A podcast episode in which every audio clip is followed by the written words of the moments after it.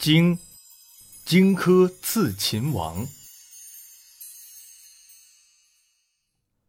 咱们又打下了燕国的几座城池，今晚又能大喝一顿了。在秦国当人质的燕太子丹已经不是头一回听说这样的消息了，他恨透了秦国，一心要替燕国报仇。一个偶然的机会，他逃离了秦国，回到燕国。太子丹没做过多谋划。而是把燕国的命运寄托在了刺客身上，他拿出了全部家产，找寻能够刺杀秦王的人。终于，太子丹物色到了一位很有本领的勇士，这个人就是荆轲。荆轲对太子丹说：“行是行，但要挨近秦王身边。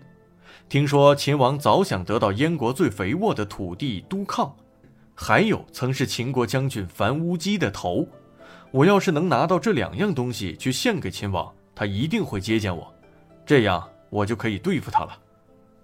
太子丹同意了荆轲的意见，于是荆轲私下找到了樊无机，说：“我有一个主意，能替将军你报仇，可就是说不出口。”樊无机连忙说：“什么主意？你快说啊！”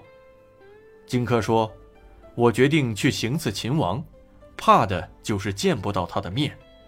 如果我能够带着你的头颅去献给他，他一定能接见我。好，那你就拿去吧。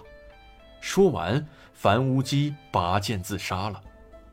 太子丹准备了一把用毒药煮过的匕首作为行刺的武器，又派了秦舞阳做荆轲的副手。临行时，荆轲向送别的人唱了一首歌。风萧萧兮易水寒，壮士一去兮不复还。随后跳上车，头也不回的走了。到了咸阳，秦王一听燕国使者把樊乌鸡的头颅和都抗的地图送来了，十分高兴，立刻穿上朝服，准备接见荆轲。荆轲捧着装了樊乌鸡头颅的盒子。秦舞阳捧着都抗的地图，一步步走上朝堂的台阶。秦舞阳一见秦国卫兵那副威严的样子，害怕的发起抖来。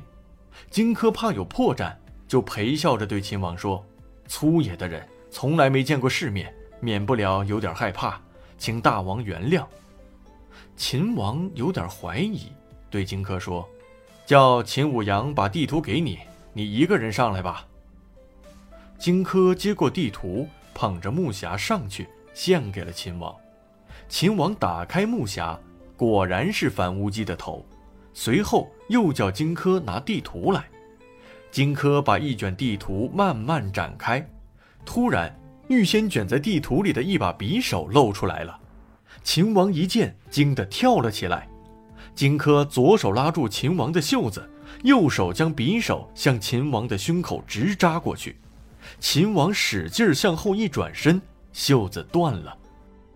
荆轲拿着匕首追了上来，秦王绕着朝堂上的大铜柱子转圈跑，荆轲紧紧地逼着，两个人像走马灯似的来回转悠。这时，官员中有个叫夏无且的，拿起手里的药袋，对准荆轲扔了过去。荆轲用手一挡，药袋飞到了一边。就在这一眨眼的功夫。秦王从背后拔出宝剑，砍断了荆轲的左腿。荆轲倒在地上，拿匕首向秦王扔了过去。只听“嘣”的一声，匕首打在了铜柱子上，直奔火星。秦王见荆轲没有了武器，便上前对他刺了几剑。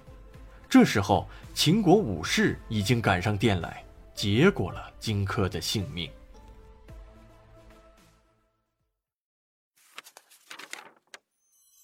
荆姓起源。